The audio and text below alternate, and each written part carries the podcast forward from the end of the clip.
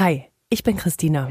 Im echten Leben bin ich 40 Jahre alt und arbeite beim Radio. Im Netz folge ich vielen spannenden, lustigen, interessanten Menschen.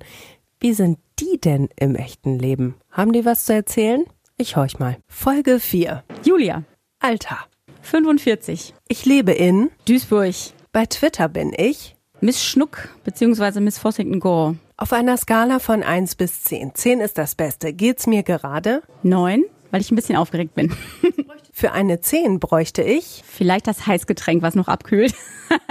Wenn ich nicht hier bin, bin ich. Auf dem Sonnendeck. nee, äh, keine Ahnung. ähm, auch in Duisburg. Das habe ich in letzter Zeit richtig gut hinbekommen. Schreiben. Ich schreibe momentan eine, oder ja, also ich darf als freie Mitarbeiterin bei meiner Tageszeitung eine Glosse schreiben. Das macht total Spaß.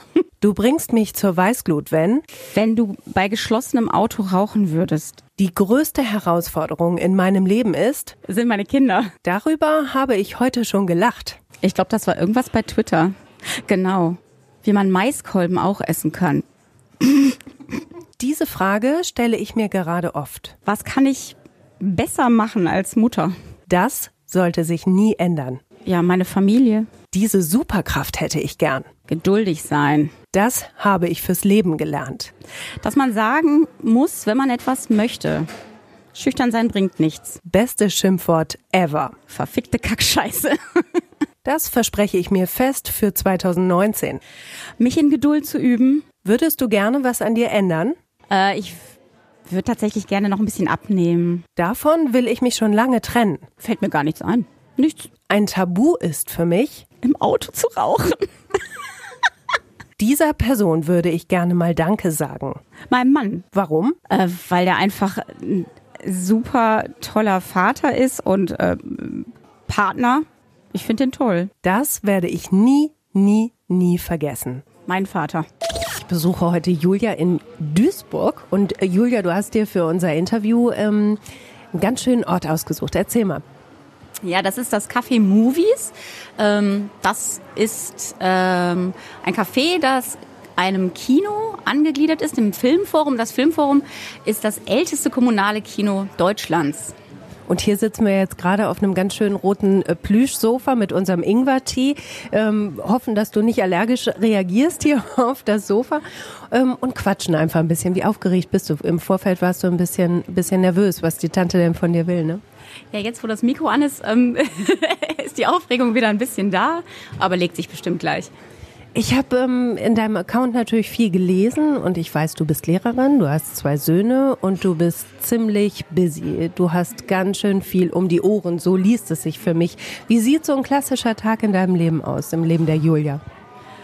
Ähm, ja, also ich habe zwei Tage in der Woche keine Schule. Das ist also äh, so ein klassischer Tag. Ist, also wenn es ein Schultag ist, dann ähm, bringe ich erstmal morgens meinen jüngsten Sohn zur Schule und fahre dann selber zur Schule.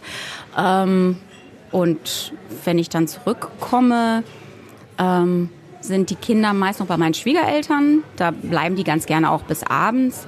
Und dann holen wir die irgendwann wieder ab. Zwischendurch kann ich dann so ein bisschen schon mal Unterricht vorbereiten für den nächsten Tag ähm, oder irgendwas schreiben oder lesen oder was auch immer. Und ja, abends ähm, wollen die Kinder dann inzwischen auch gar nicht mehr so viel mit uns Eltern zu tun haben, sondern die spielen dann ganz gerne irgendwie, äh, die haben so eine Spielzeit, also die sollen natürlich auch nicht den ganzen Tag irgendwie an irgendwelchen Geräten hängen. Ähm, ja, und abends versuchen wir die dann eben ins Bett zu kriegen. Und an den Tagen, wo ich keine Schule habe, ähm, ja, dann mache ich halt morgens so, so diese, Haushaltskram-Sachen und bereite Unterricht vor schon mal. Und ja, ich gehe singen zweimal die Woche. Das mache ich auch total gern. Was singst du da?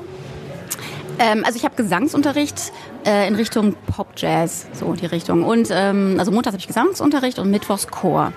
Und dann schreibst du nebenbei auch noch für eure Tageszeitung. Habe ich gerade erfahren. Ja, das hat, das ist jetzt relativ neu. Das mache ich seit August. Das hat sich irgendwie so entwickelt, weil ähm, es gibt in unserer Tageszeitung im Duisburger Lo- Lokalteil eine Glosse, die nennt sich Total Lokal und die wurde bisher immer und wird auch immer noch von einem emeritierten Duisburger Professor geschrieben. Und die Texte, die der schreibt, finde ich halt meist ziemlich schrecklich.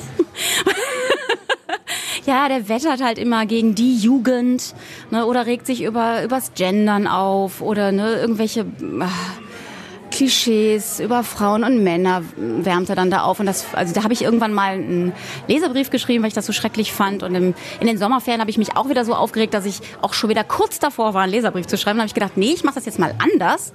Ich mache das jetzt mal konstruktiv und schreibe einfach selber und ähm, biete das an. Das ist ja ein guter Move, ne? Also nicht nur meckern, sondern sagen, okay, es nervt mich, aber ich versuche es besser zu machen. Ist das so generell ähm, eine Sache, wo du sagst, ja, das bin ich, ich versuche es halt schon irgendwie vernünftig zu machen und nicht nur irgendwie rumzustänkern? Ja, also ich stänker schon mal gerne.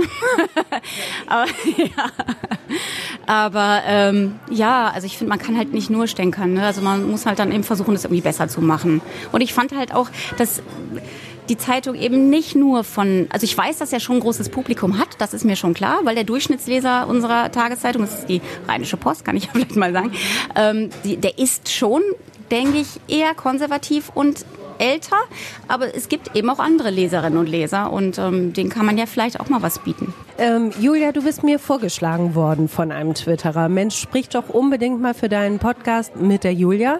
Ähm, nicht zuletzt wegen des Hashtags, was ihr nicht seht. Erzähl mal von dem Hashtag bitte. Ja, den nutze ich jetzt gar nicht mehr. Okay. Ja, weil ich halt, ich hatte, ich habe ein bisschen Ärger gehabt da und bin da jetzt auch vorsichtiger. Aber was ihr nicht seht, ähm, bezieht sich eben auf, in meinem Fall jetzt, auf den Autismus meiner Kinder. Ich habe zwei autistische Söhne und da habe ich eben ganz viel auch mal so aus unserem Alltag geschrieben und ja, es ist nicht, ja, es ist halt auch ein bisschen kontrovers angekommen.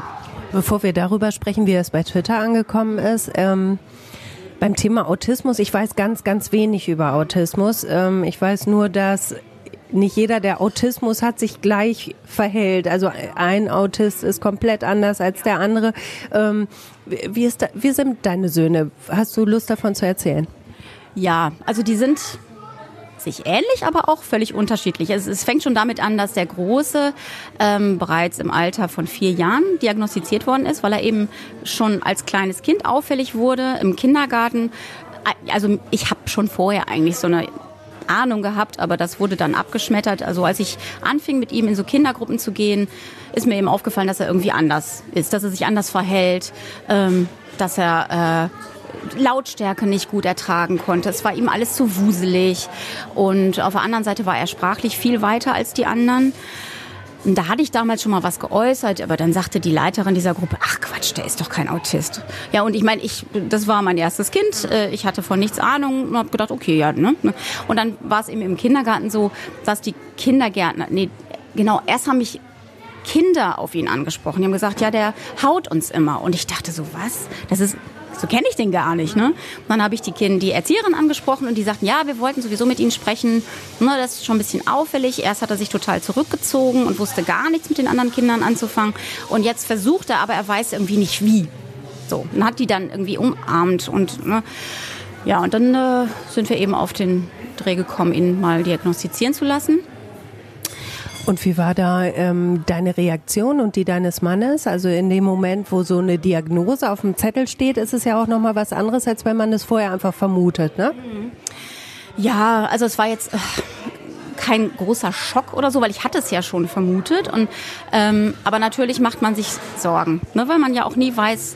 Das weiß ich auch heute noch nicht. Wo geht's hin? Ne? Also wird er mal irgendwann auf eigenen Beinen stehen. Ich glaube das zwar schon, mein, mein Mann ist da so ein bisschen pessimistischer, aber ich, äh, ich denke das schon, dass er das kann. Ähm, er wird zwar vielleicht immer so der, ja so ein bisschen nerdig bleiben vielleicht, ne, und Einzelgänger, aber ich denke schon, dass er das hinbekommt. Ja, und der, der Kleine, ähm, da haben wir lange Zeit gar nichts so richtig gemerkt, weil man, man, man wächst da ja so rein. Ne? Dann hat man irgendwie ein autistisches Kind und man liest sich so ein, man liest hier ein Buch, man liest da einen Artikel und mm, ja, dann habe ich halt irgendwann festgestellt, okay, diese oder jene Symptome passen gar nicht auf ihn, aber auf den Kleinen. Ne? Und dann ähm, war er jetzt in der vierten Klasse und dritte, vierte Klasse war richtig doof für ihn, weil er äh, ist richtig schulmüde geworden. Er war teilweise auch unterfordert und hat sich auch, ähm, ja, sein Verhalten war dann auch manchmal eben ein bisschen auffällig. Und dann haben wir gesagt, so bevor der Schulwechsel ansteht in der fünften Klasse, dann äh, lassen wir ihn auch mal diagnostizieren.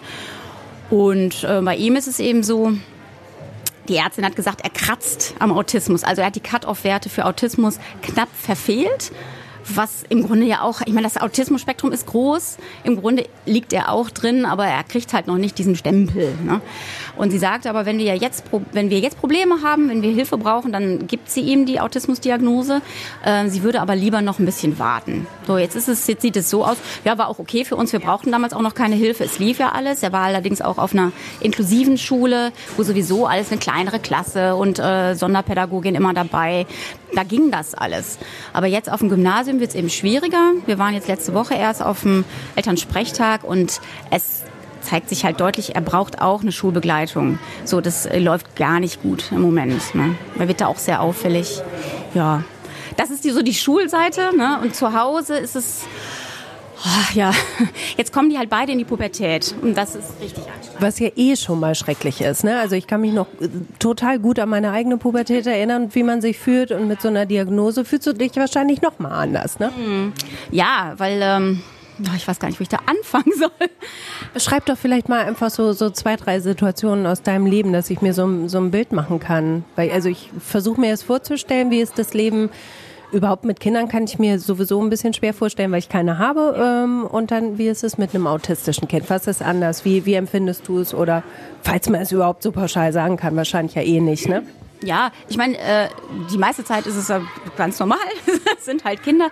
Aber es gibt natürlich auch immer wieder so schwierige Situationen, weil die Kinder bestimmte Routinen dringend brauchen wir versuchen das auch alles äh, für die beiden irgendwie hinzukriegen. Ne, zum Beispiel jetzt irgendwie, dass wir nicht, nicht weit in Urlaub fahren, weil der Kleine das hasst, im Auto zu sitzen. Der kriegt total Panik, wenn man irgendwo auch nur, wenn der Verkehr stockt oder so. Ne? Ich war letztens mit ihm im Stau, das war die Hölle. Wie reagiert er dann?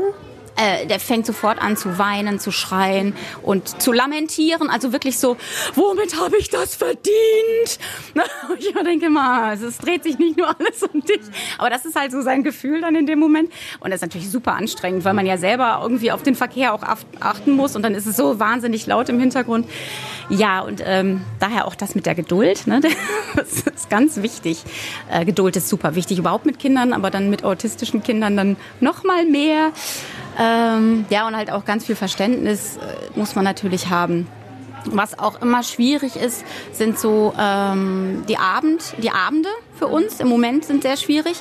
Der Kleine ist da relativ unproblematisch. Der geht einfach ins Bett. Was heißt, der geht einfach ins Bett? Ist auch Quatsch. Man muss jedem immer sagen, mach du jetzt das, mach du jetzt das. Es gibt da wirklich so einen Ablauf. Ne? Also so Routinen und klare Ansagen? Ja, genau. Weil die, also Handlungsplanung ist für die beiden halt schwierig. Ne? Also ähm, man kann denen zum Beispiel auch nicht sagen, räum mal dein Zimmer auf. Dann stehen die da und wissen gar nichts. Die wissen nicht, wo sie anfangen sollen. Also du musst dann konkret sagen, das Playmobil in diese Ecke bitte. Genau, genau. Ne? Und der, so muss man eben auch sagen, so du gehst jetzt bitte erstmal Pipi machen. Währenddessen macht der das und zieht sich um und dann gehst du rein. Und ne, also wirklich, es gibt da wirklich, das ist für so eine Choreografie abends. Ähm, und was der Große eben ständig zerschießt äh, durch sein, also ihm ist das super wichtig. Dem Großen ist es eigentlich fast noch wichtiger als dem Kleinen. Aber er, hält uns immer so hin in letzter Zeit. Ne? Also er setzt sich dann auf seine Couch in seinem Zimmer und spielt mit dem Handy rum oder so. Während wir warten. Ne? In der Zeit sollte er sich eigentlich umziehen, aber er hängt dann da, ja, ja, mache ich gleich und so. Ne? Und ähm, das ist so eine Sache, die mich im, im Moment total annervt, weil ich kaum noch Zeit habe, ähm, mit meinem Mann abends irgendwie mal alleine, keine Ahnung, zusammen zu hocken oder so. Ne? Also ähm, wenn wir Glück haben, ist es eine halbe Stunde und ich finde, das ist einfach zu wenig.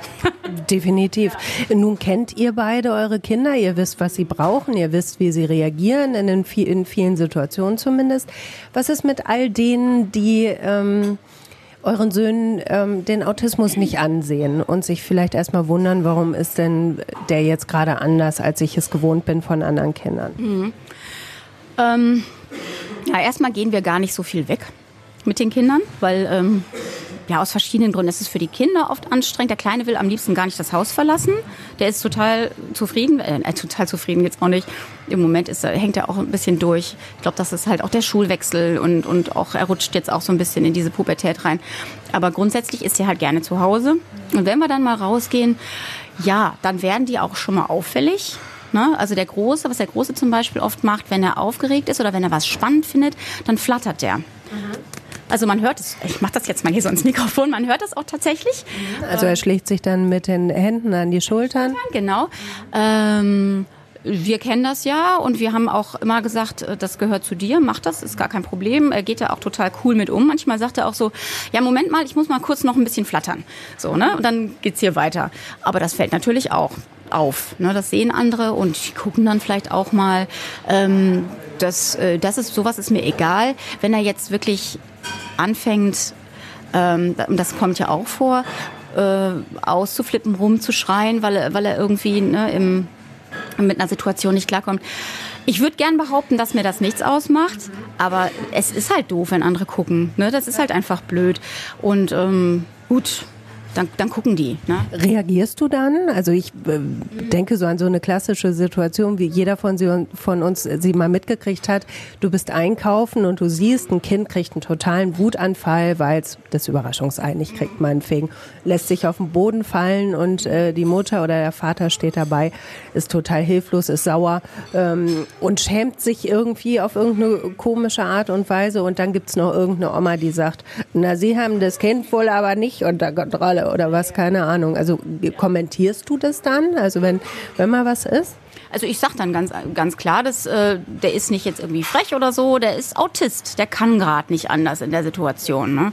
Gut, das muss dann erstmal reichen, äh, weil man hat ja auch keine Zeit, dann jetzt großartig Autismus zu erklären, aber dann sind die auch meist erstmal still die anderen. Hm. Musst du generell in deinem Alltag Autismus erklären? Haben viele irgendwie nur so ein, so ein Rainman-Bild oder, äh, ne? Also, also der Klassiker wahrscheinlich? Ja, ja. Wobei Rayman ja auch gar kein Autist ist oder war. Der war tatsächlich Savant. Ne? Also, das ist ja nochmal, ähm, ähm, ach ja, das geht jetzt auch zu weit. Aber ähm, was wollte ich jetzt eigentlich sagen? Ja, ich muss das oft erklären oder ich mache das auch freiwillig oft, weil ich äh, das ja auch wichtig finde und deswegen habe ich das ja auch ähm, bei Twitter lange Zeit so gemacht, weil ich das wichtig finde, dass die Menschen ähm, mehr über Autismus wissen. Mhm. So, ne? Ich äh, rede da auch ganz oft in der Schule drüber, auch mit meinen Schülerinnen und Schülern. Ne? Irgendwann, also die stellen ja auch häufig so persönliche Fragen. Also ich gehe da jetzt nicht rein und sage so, hallo, ich bin die Frau so und so und meine Kinder sind Autisten, das nicht. Aber die Fragen, die sind immer ganz interessiert und ganz neugierig und manchmal kommt es eben da auf dieses Thema. Und dann erkläre ich das auch. Ich hatte letztens ein ganz, ganz tolles Gespräch mit einer Gaswasserklasse. Also die waren so. Mit einer was?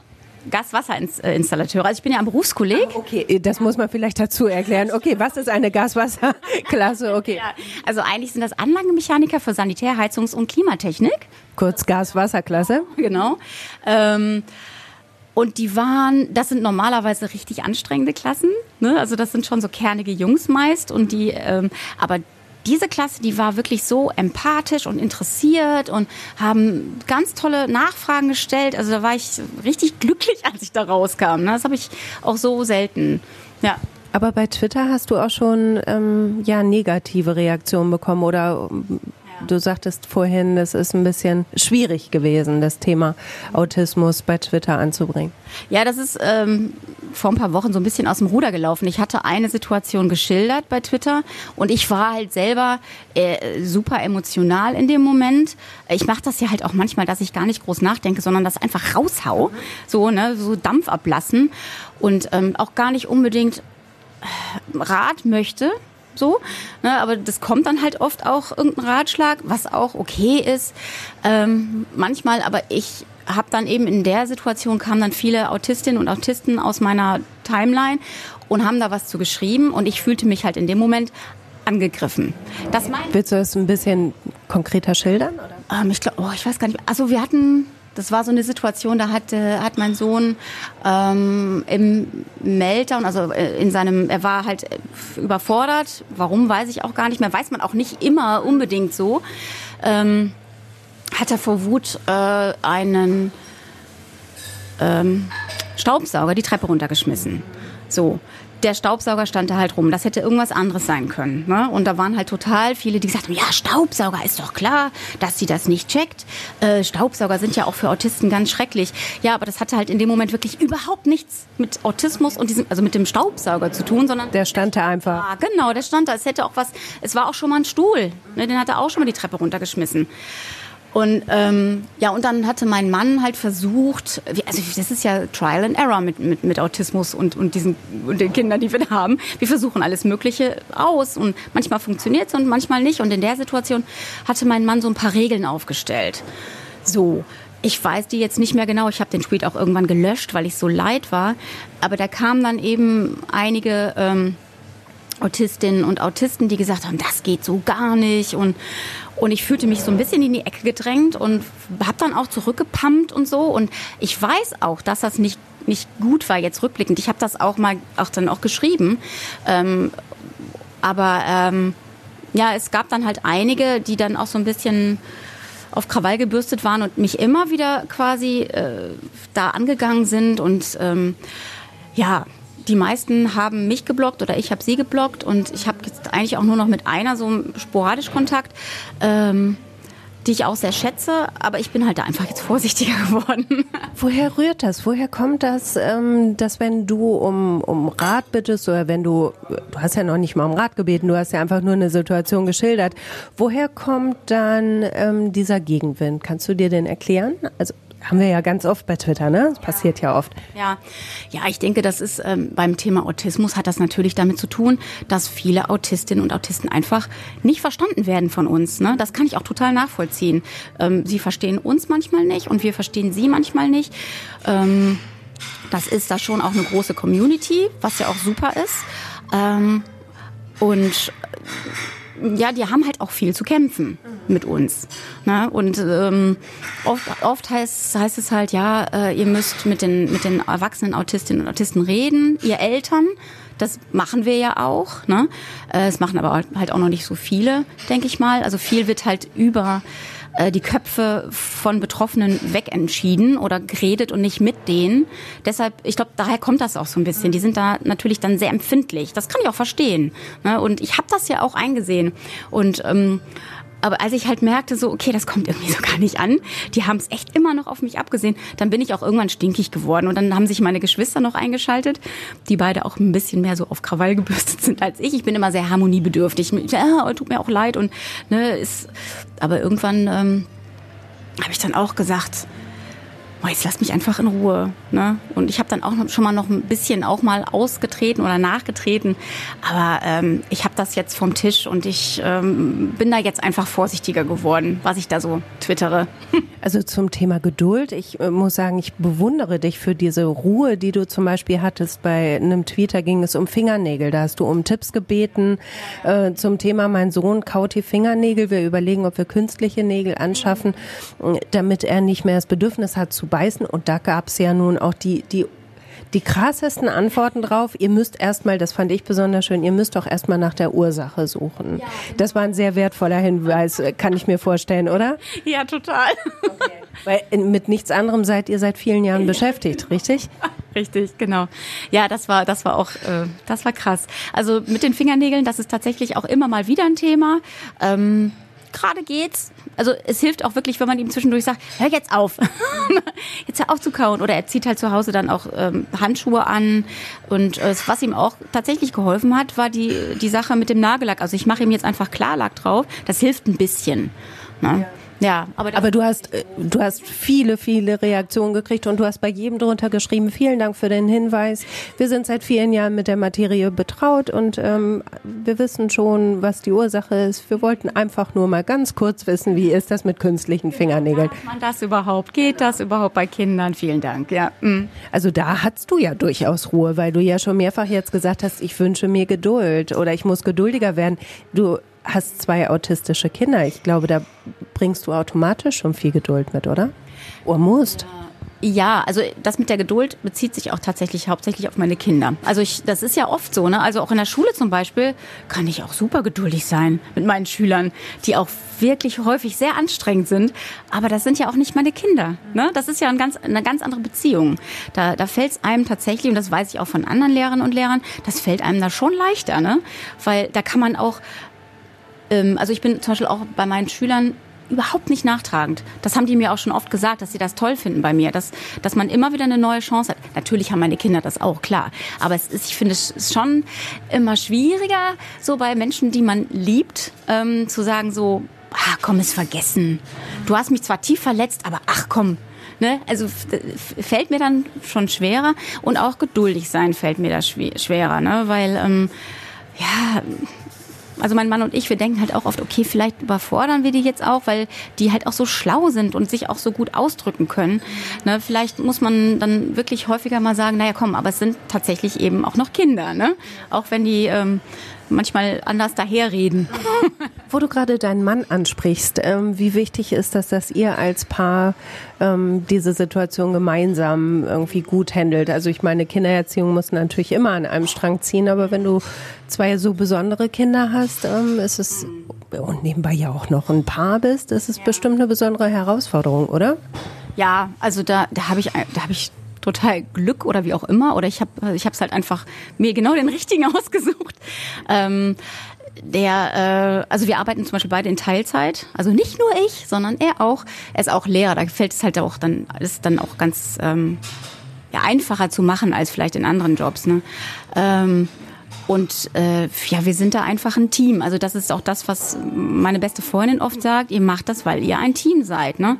Und so sehe ich das auch. Also erst ähm, jetzt, wo die Kinder älter sind und ich so als Mutter gar nicht mehr so die Hauptansprechperson bin.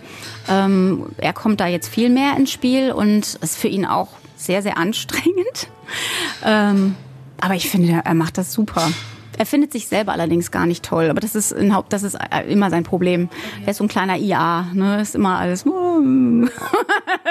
Und du bist dagegen so ein Typ, habe ich jetzt so den Eindruck, seitdem wir beide hier auf diesem roten Plüschsofa sitzen, was dich bisher noch nicht zum Niesen gebracht hat, das finde ich gut. Ähm, du bist so für mich so ein Typ, der ähm, das so ein bisschen nicht weglacht, aber auf jeden Fall mit, mit einem Humor oder mit einer ich weiß nicht, mit einem Lachen die Situation durchschreitet. Ist dem so oder kommt mir es nur so vor? Doch, ich bin schon, ähm, ich bin schon eigentlich wirklich eher ein positiv denkender Mensch. Jetzt natürlich auch nicht immer und ich habe auch Durchhänger, aber ähm, grundsätzlich bin ich schon, habe ich schon immer so die rosa Brille irgendwie in der Tasche und ähm, kann die auch dann aufsetzen, wenn ich sie brauche. Also das ist schon so, ja. Mhm. Also in der Schule ähm, arbeite ich ja mit meiner besten Freundin zusammen und wir sind da eigentlich als das lachende Duo bekannt. Ja, sagst du jetzt so. Manche, manche finden das auch echt nervig, weil wir laut und, sind und lachen. Also wir haben jetzt inzwischen auch eine Pausenaufsicht zusammenbekommen, damit die mal wenigstens eine Pause Ruhe von uns haben. Aber das ist doch gut. Also ich meine, ne, gerade in so einer Situation, da wird ja von vielen auch erwartet, dass man irgendwie wahrscheinlich tonnenschwer ist, dass man ähm, belastet ist. Ähm, ich kenne das selber in dem Moment, wo du vielleicht krank bist oder irgendwie einen Schicksalsschlag erlebt hast, da, da musst du so sein, wie ein Opfer halt zu sein hat. Ne? Also haben die Menschen ja irgendwie einen, einen Blick drauf. Wie, wie gehen Menschen auf dich zu, wenn sie hören, okay, Julia hat viel um die Ohren ähm, und hat vielleicht schon den einen oder anderen Schicksalsschlag auch erlebt und sie ist trotzdem so fröhlich. Das darf doch eigentlich gar nicht sein. Nee, also das darf doch eigentlich gar nicht sein, habe ich jetzt noch nicht gehört, aber ist schon so, also die meisten Menschen, mit denen ich darüber rede, sind ja die in der Schule ähm, oder halt auch meine Freundinnen und Freunde, klar. Und äh, wenn ich mit denen zusammen bin und auch in der Schule, dann sind die Kinder ja meist nicht dabei. Das heißt, ich bin ja dann gar nicht, in dem Moment bin ich gar nicht so sehr in meiner Mutterrolle hauptsächlich, ne, sondern bin dann halt irgendwie Kollegin, Lehrerin, Freundin, wie auch immer. Und ähm, da habe ich dann auch, auch eine ganz andere Leichtigkeit. Und dann fällt es mir auch leichter, darüber zu reden. Auch nicht immer. Also es, ich, es geht mir schon auch manchmal so, dass ich dann irgendwie äh, mal schlucken muss und vielleicht auch mal irgendwie Tränen in den Augen habe und so. Das kommt schon auch mal vor. Ne? Aber ähm, die sagen dann schon eher, boah, ich finde das toll, wie du damit umgehst oder wie ihr das auch zusammen schafft und solche Sachen. Ne? Und ähm, ja, zu meinem Mann habe ich halt letztens gesagt, als es wieder wirklich ganz schrecklich war, äh, zu Hause habe ich gesagt, ja, wir müssen das vielleicht einfach mal so sehen, die sind beide gesund. Und das ist ja auch super wichtig, ne? Also wir haben keine, wir nicht und die beiden auch nicht, haben keine schlimme Krankheit oder so, ne? Wir sind gesund, wir sind auch wirklich tatsächlich fast nie krank, ne? Ähm, und so muss man, ja, das ist so ein bisschen meine, meine Sichtweise. Ne? Immer gucken, so, schlimmer geht immer. Ne?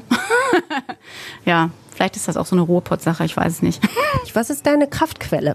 Ja, schon halt meine Familie, also mein Mann und ähm, also was mir immer hilft, ist ich singe total gern halt, ne? und ähm, das gibt mir tatsächlich total Kraft. Also diese beiden Abende, montags und mittwochsabends, bin ich im Singen und da, da merke ich wirklich, wie ich meine Akkus aufladen kann. das macht mich so glücklich. Wunder dich nicht, warum ich jetzt gerade kicher, aber auf der, auf der Fahrt hierher ähm, habe ich im Radio gehört Especially for You von Jason Donovan und Kylie Minogue und All by Myself.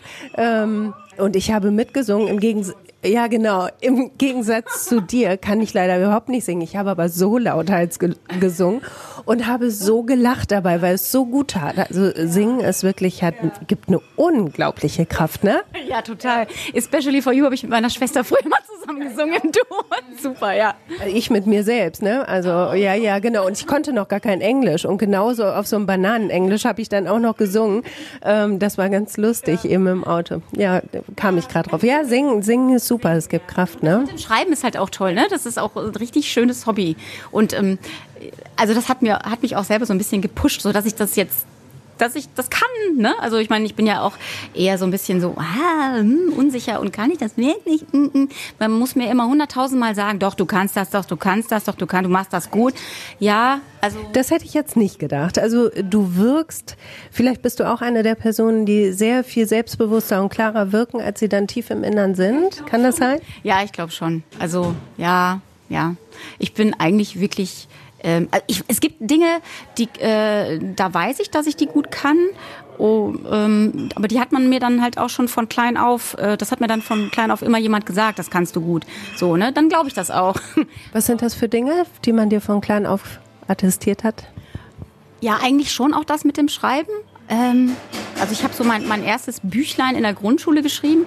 Ähm, aber es ist ja nochmal was anderes, wenn ich da jetzt zu Hause irgendwie eine kleine Geschichte schreibe oder das wird tatsächlich in der Zeitung veröffentlicht, ne? Oder so. Das ist ja schon noch ein, noch ein Unterschied. Und ähm, ich bin ja für meine Schule auch die, die Pressefrau. Also da schreibe ich auch die Pressetexte. Und ähm, ja, äh, meine Kollegen sagen auch, ich mache das gut, aber da denke ich immer, ja, aber die mögen mich ja auch. Ne? Also klar, ne, loben die mich, weil die mich ja mögen. So, aber wenn dann jemand von außen kommt, irgendwie so ein Chefredakteur oder so, der sagt, nee, finden wir super, machen wir. Das ist dann, das hat dann schon auch nochmal eine andere Qualität. So, ne? Kennst du dieses Gefühl des Auffliegens? Ich glaube, ich habe das schon mal in einer Folge erzählt, dass ich, ich mache meinen Job seit 18 Jahren und ich habe trotzdem immer das Gefühl, eines Tages fliege ich auf und dann werden die feststellen, die kann das gar nicht, die kann gar kein Radio machen, die weiß überhaupt nicht, was sie tut. Kennst du das? Ja, das kenne ich auch. Ja, ja, so dieses Impostermäßige, ne? Ja, ja, das habe ich auch manchmal. Ähm, ob das jetzt im Job ist oder, also ich eigentlich weiß ich schon, dass ich das ganz gut mache. Ähm, das weiß ich auch, auf jeden Fall. Definitiv. Ich weiß, dass ich es gut mache, aber ich habe trotzdem ab und zu das Gefühl, irgendwann fliege ich auf. Also, total bescheid. Ja, aber es gibt halt auch Sachen, die ich wirklich gar nicht gut kann. Ne? Ich kann zum Beispiel überhaupt nicht organisieren. Das ist ganz schrecklich. Und das ist halt auch ein großer Teil meiner Arbeit hat halt mit Organisation zu tun. Wenn man Klassenlehrerin ist, muss man alles Mögliche organisieren und sich äh, ja, Notenlisten verteilen und dann musste die, die Fachlehrer an irgendwas erinnern. Und ich habe auch schon mal zu einer Konferenz eingeladen und bin nicht erschienen und solche Sachen. ja, ja, total gut. Ne? Und ähm, da sowas kann ich halt gar nicht gut. Ne? Also ich kann gut unterrichten, ich habe einen guten Draht zu den, zu den Schülerinnen und Schülern. Das klappt super. Ähm, ich kann jetzt auch gar nicht so besonders, also ich glaube, ich mache keinen besonders innovativen Unterricht oder so. Aber es haben, haben ja auch Studien ergeben, dass das gar nicht so wichtig ist, welche Methode man macht, sondern es eigentlich ist äh, die Lehrperson, die vorne steht, ähm, das Wichtigste, ja, der wichtigste Faktor. Ne, wenn das Verhältnis gut ist, dann lernen die, ähm, die Schülerinnen und Schüler auch gerne und gut. Jetzt ähm, haben wir eine kleine Pause, weil wir, glaube ich, gerade noch mal gefragt werden, ob wir noch was trinken wollen. Wollen wir noch was trinken? Hast du noch? Ich hab, noch was hier drin, also gerade nicht. Alles gut, danke. Das werde ich nie, nie, nie, nie vergessen. Habe ich dich gefragt und du hast gesagt, dein Vater. Ja, mein Vater ist vor 14 Jahren gestorben, ganz plötzlich. Ähm, der war gerade, der war auch Lehrer. Also meine Eltern sind auch bei der Lehrer gewesen und ähm, der war gerade ein Jahr in Pension und äh, der war halt mit Leib und Seele Lehrer. Früher war es noch nicht möglich, also 2004 war es noch nicht möglich, länger zu arbeiten. Das kann man jetzt. Also wenn man Bock hat und man will noch gar nicht in Pension gehen, dann äh, freuen sich die Leute auch, dass man noch länger arbeiten. Äh, möchte, das war damals nicht möglich. Ich glaube, er hätte das gemacht, weil er war wirklich mit Leib und Seele Lehrer, hat das total geliebt und ähm, der ist daran echt kaputt gegangen. Also der ist ich glaube, dass das auch damit zu tun hat, dass er so früh gestorben ist. Ne? Auch ganz plötzlich, aber also keiner wusste, dass er irgendwie, ob da was war, was da war. Letztendlich weiß ich auch gar nicht, ob es jetzt ein Herzinfarkt war oder ein Schlaganfall. Der ist halt einfach umgekippt ne? und war tot. Und das war irgendwie sechs Wochen vor unserer Hochzeit. Das war, ja, das war echt ziemlich traumatisch. Und ähm, ja, der war schon äh, ein schwieriger Mensch. also ich, ich habe ja im Vorgespräch vorhin habe ich von Toni Erdmann erzählt, von dem Film. Ne? Den fand ich so toll, weil mich halt auch der, der Vater sehr an meinen Vater erinnert hat. Ne? Also so ein bisschen, bisschen bekloppt, so völlig abgedrehte Ideen und schon auch so, dass man denkt so, oh, peinlich, Papa. Ne? Also ich konnte mich halt mit der mit der Figur von Sandra Hüller in dem Film echt gut äh, identifizieren, so ne. Und auch sie versöhnt sich ja nachher so mit ihrem Vater, mit ihrem skurrilen Alten da. Und ähm, ja, das war bei mir eben auch so. Ne? Und äh, ich finde das ganz schrecklich, dass er halt seine Enkel nicht mehr mitbekommen hat, ne? weil er das, das da hat er sich total drauf gefreut. Ne? Also er hat sich auch, mein Mann hat ja meinen Nachnamen angenommen und das fand er auch super. Dass es weitergeht mit der Familie. Genau, genau. Vor allem auch, weil meine Geschwister keine Kinder haben. Also, ne, wir tragen jetzt den Namen weiter. Das sowas ist, äh, war meinem Vater auch immer total wichtig. Ne? Und der war, der war halt wirklich sehr anstrengend und auch ähm, hat auch viele Fehler gehabt, aber ähm, ich war halt immer totales Papakind früher. Ne? Ja. Ja, und der fehlt einfach. Das merke ich jeden Tag. Ja. Hm. Ja. Sowas hört auch nicht auf, ne? Also ich glaube. Mm, ja, vor allem, weil mein, äh, unser Jüngster, der hat auch viel von ihm. Ne? Und also nicht nur optisch, sondern auch ähm, ja, so einfach vom Charakter her. Pff, ja. Das ist so eine Frage, die ich mir oft stelle, eben weil ich ja nun leider keine Kinder habe, wie das wohl ist, wenn man ja seine Familie irgendwie drin wiedererkennt oder sich selbst wiedererkennt. Das ist doch, äh, das ist doch ein total abgefahrenes Gefühl, oder? Wenn man sich selbst erkennt oder andere erkennt. Vor allem auch so Sachen, die, wo man weiß, die kann er gar nicht wissen. Zum Beispiel schläft der Kleine genauso, wie mein Vater geschlafen hat. Also total zugedeckt äh, unter der Decke und dann hängt manchmal noch so ein Bein raus. So hat mein Vater auch immer geschlafen. Das kann er ja gar nicht abgeguckt haben. Er hat ihn ja nie kennengelernt. Ne? Also das ist irgendwie irre, solche Sachen. Ne? Und auch ganz rührselig irgendwie, ne? weil es immer noch ein bisschen Papa dann auch bei euch zu Hause ist. Ne? Ja, ja, genau. Mhm. Ja. Jetzt glänzen deine Augen, ganz schön. Ah. Wollen wir vielleicht doch noch was trinken? Vielleicht einen Schnaps. Also Geduld, habe ich gehört, ist nochmal eine ganz, ganz große Nummer. Ich habe mich gewundert, als du gesagt hast, ähm, diese Superkraft hätte ich gerne. Auch da hast du ja gesagt, geduldig sein. Bei mir wäre es zum Beispiel, so banal das klingt und es hilft der Menschheit überhaupt nicht, aber ich würde gerne wahnsinnig gerne essen können, ohne zuzunehmen. Ja, das ist auch eine super, super Kraft. Ja, ja, ja, die möchte ich auch. Aber Geduld ist erstmal das, das Allergrößte für dich, ne? Und du hast gesagt, schüchtern sein bringt nichts. Ja. Hast du gelernt. Warum? Genau.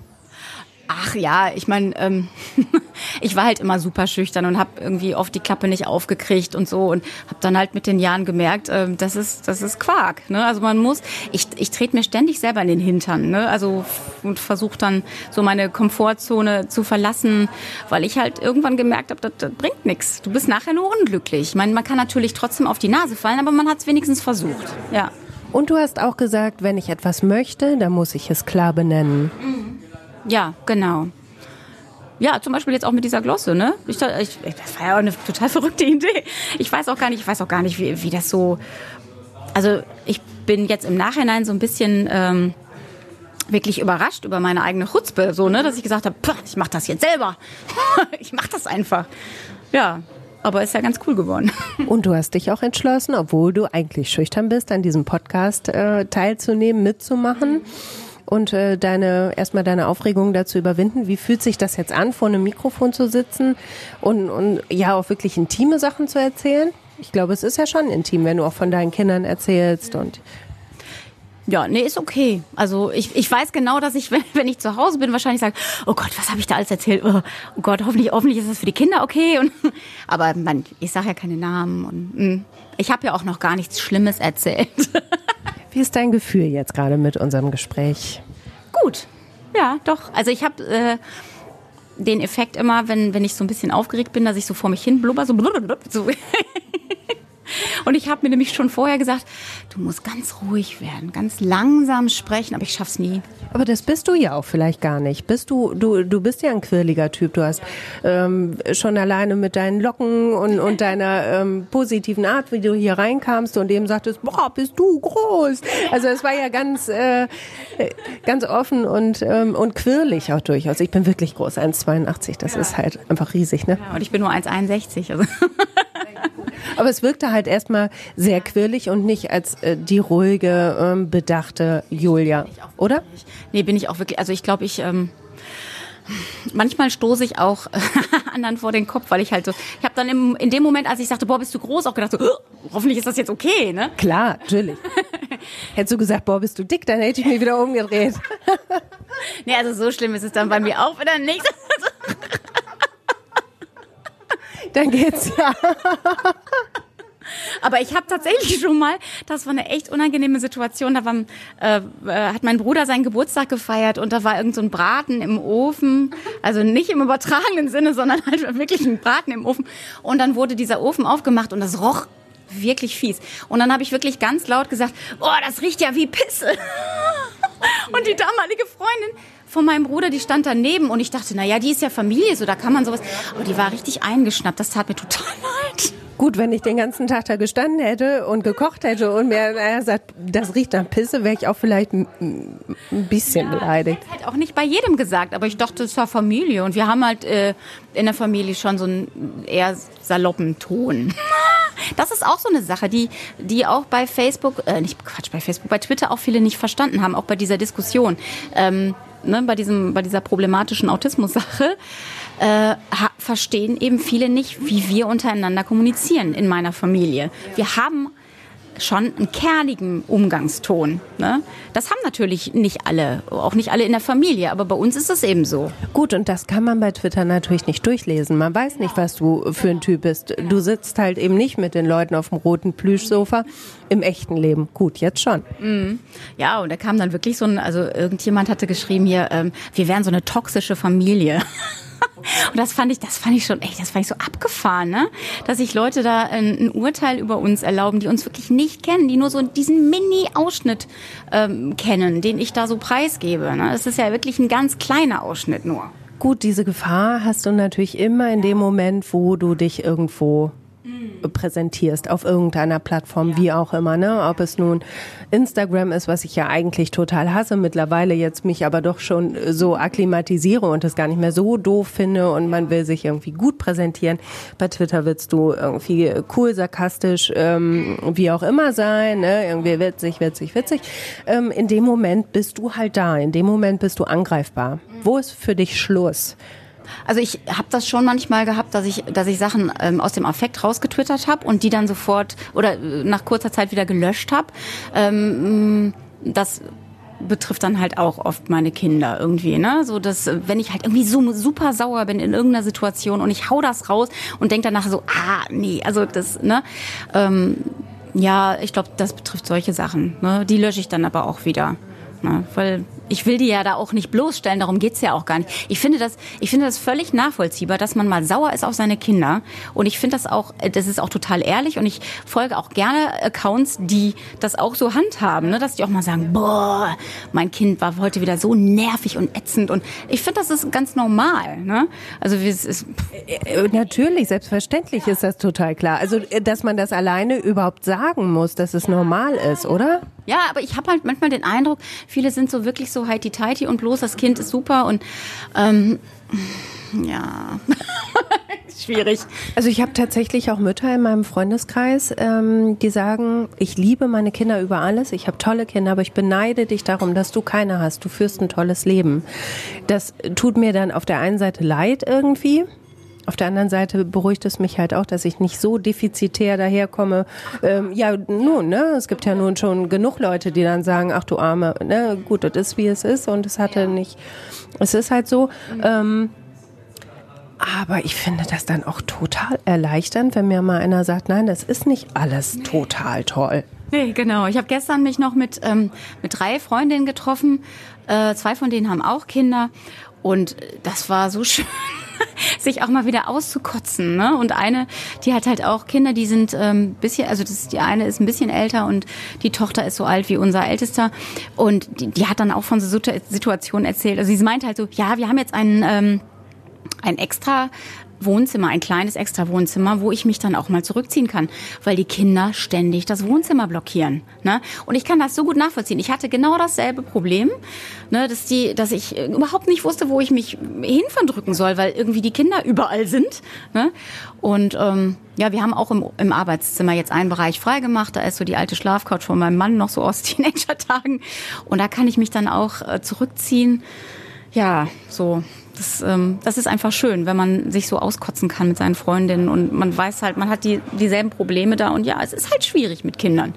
Es ist total toll. Also ich möchte es auch überhaupt nicht missen, um, um kein Geld der Welt, aber es ist halt auch mega anstrengend. Und ich finde, es ist total legitim, in welcher Situation man auch ist, ob man keine hat oder doch welche hat, zu sagen, ist, so wie es jetzt gerade ist, ist es blöd. Also da muss man sich ja nicht immer irgendwie schickimicki machen im ja, Netz. Ne? Genau, ich, man kann immer jammern, finde ich. Ja. Man, ne, also vielleicht nicht nur die ganze Zeit, ist auch komisch, aber, ähm, aber pff, ist legitim, ja, finde ich auch. Was sind für dich die größten Glücksmomente? Oh, es gibt so viele. Also ich. Ähm, der erste, der dir in den Kopf kommt.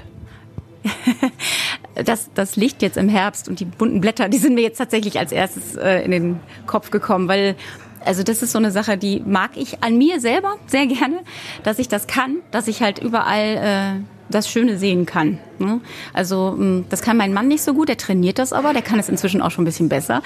Ähm, und ich versuche das immer bei, ähm, bei, dem, bei dem Kleinen, bei unserem Jüngsten, der kann das nämlich auch nicht so gut. Und ich versuche das ständig bei ihm so ein bisschen zu initiieren, ne? dass ich ihn ständig auf was aufmerksam mache, was Schönes, weil er gerade echt so ein bisschen ja, keine Ahnung. Also es hängt richtig durch gerade. Ne? Und dann zeige ich dem immer, ach, guck mal hier der Nebel über den Feldern, ist das nicht schön? Oder guck doch mal das Licht hier und solche Sachen. Ähm, ne? Also ich habe das eigentlich ständig. Ich kann, habe ganz viele Glücksmomente so am Tag. ich finde, ein schöneres Schlusswort kann es eigentlich nicht geben. Fass mal ganz kurz zusammen. Wie hast du sie wahrgenommen, deine Folge? ähm, ja, sehr entspannt. Das war total nett hier auf dem plüschigen Sofa mit dir zu sitzen und zu quatschen. Nee, finde ich, finde ich gut. Also ich glaube, im Moment wüsste ich nicht, dass man irgendwas rausschneiden müsste oder so. ja, da hatte ich tatsächlich auch so ein bisschen Bammel, ne? Nicht, dass ich hier irgendeinen Quark erzähle, aber ich glaube, es ist, doch, ich bin ganz zufrieden. War schön mit dir. Mit dir auch. Vielen Dank.